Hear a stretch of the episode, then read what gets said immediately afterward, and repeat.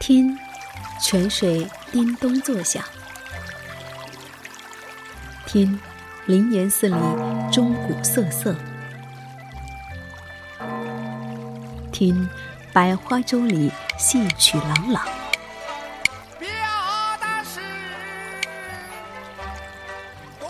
听，芙蓉街上人头攒动。听见济南，听见济南，听见最好的时光。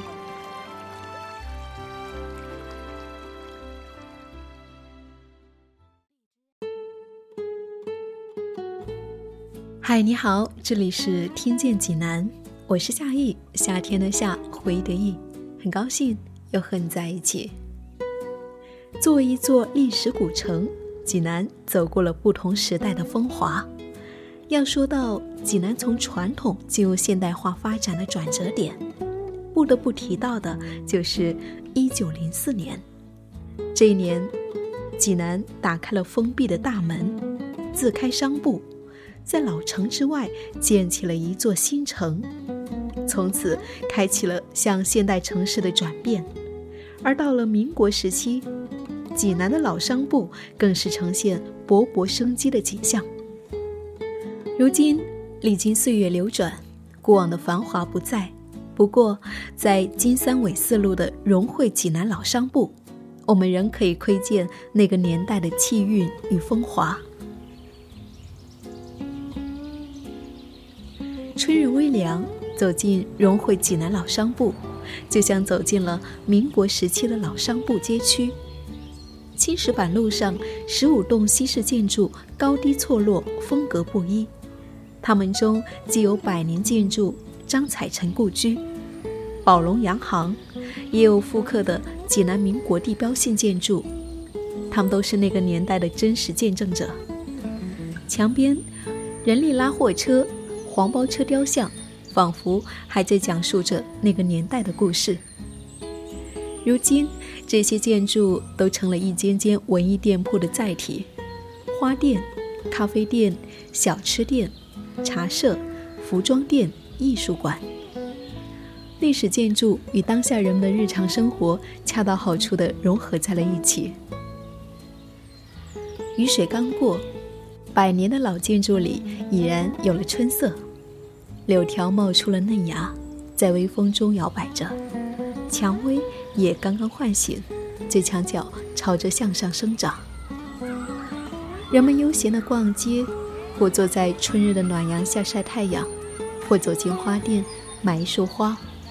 孩子们则在运动区域里轮滑、奔跑，一份宁静娴雅的气息。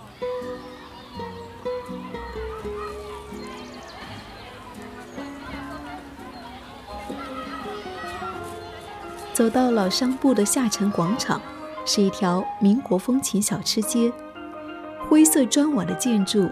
身穿布衣的老伙计，穿旗袍的民国女子海报，老旧的煤油灯、电话亭和旧信箱，喇叭里传来周旋的甜美歌声，让人恍若置身于民国。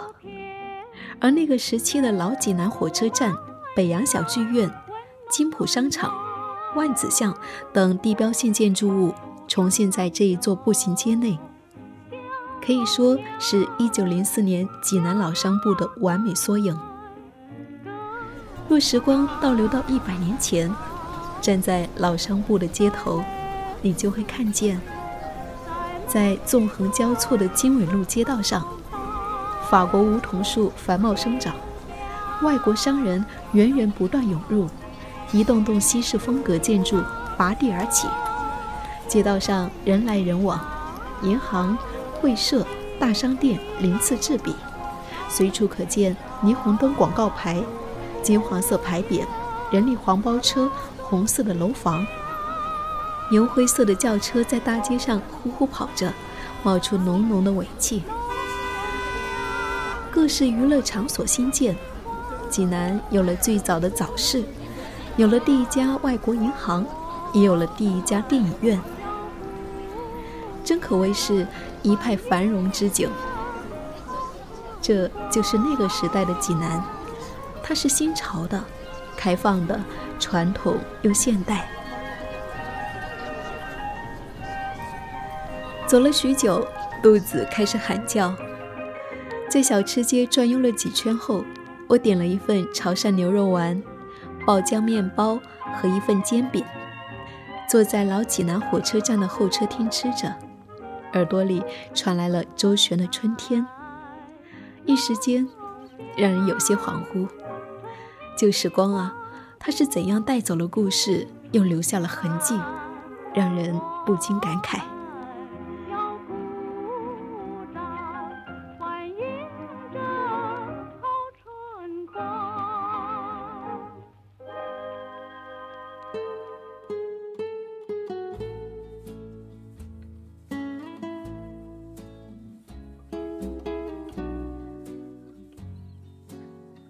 到了傍晚时分，宁静的老商埠响起了一阵阵鼓声，鼓声越来越大，犹如雨点啪啪打在了地上。从四面八方，人流渐渐涌了过来，聚集成了一圈，很是热闹。我也循着鼓声走了过去，原来这里即将有一场踩高跷民俗演出呢。老济南人常说，济南人过春节。没有水饺不叫过年，没有高跷也不叫过年。今年也不例外，而这一次表演的队伍是济南人熟悉的小超高跷队。十八年来，每逢春节期间，小超高跷队总是会走街串巷，献出了一出出精彩的踩高跷表演。没过多久，演出就正式开始了。锣鼓声响起，老艺人们卯足了劲，敲起鼓来富有气势，把现场的气氛一下子点燃了。随着锣鼓声，浓妆艳抹的演员们也一个个踩着高跷出场了。一出出剧目轮番演出：老渔翁捕鱼，傻小子扑蝴蝶，青蛇戏公子，杂技高跷。随着不同剧情的推进，演员们稳稳地站在高跷上，做出了不同难度的惊险动作，比如说蹲走、跳桌子、鸽子翻身、月头跳、后滚翻、单腿跳，引得众人声声喝彩。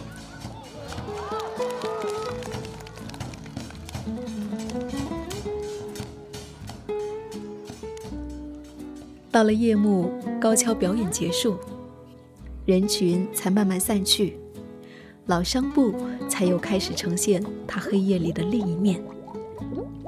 灯光迷离，喷泉汩汩，流光溢彩，多了一丝浪漫和温柔。这就是今天的济南老商埠，它既有百年历史的沉淀，也有当下济南人的寻常生活。更有传统民俗的发生，它是历史的，也是现代的；它是遥远的，也是可及的。它呈现了济南丰富的韵味。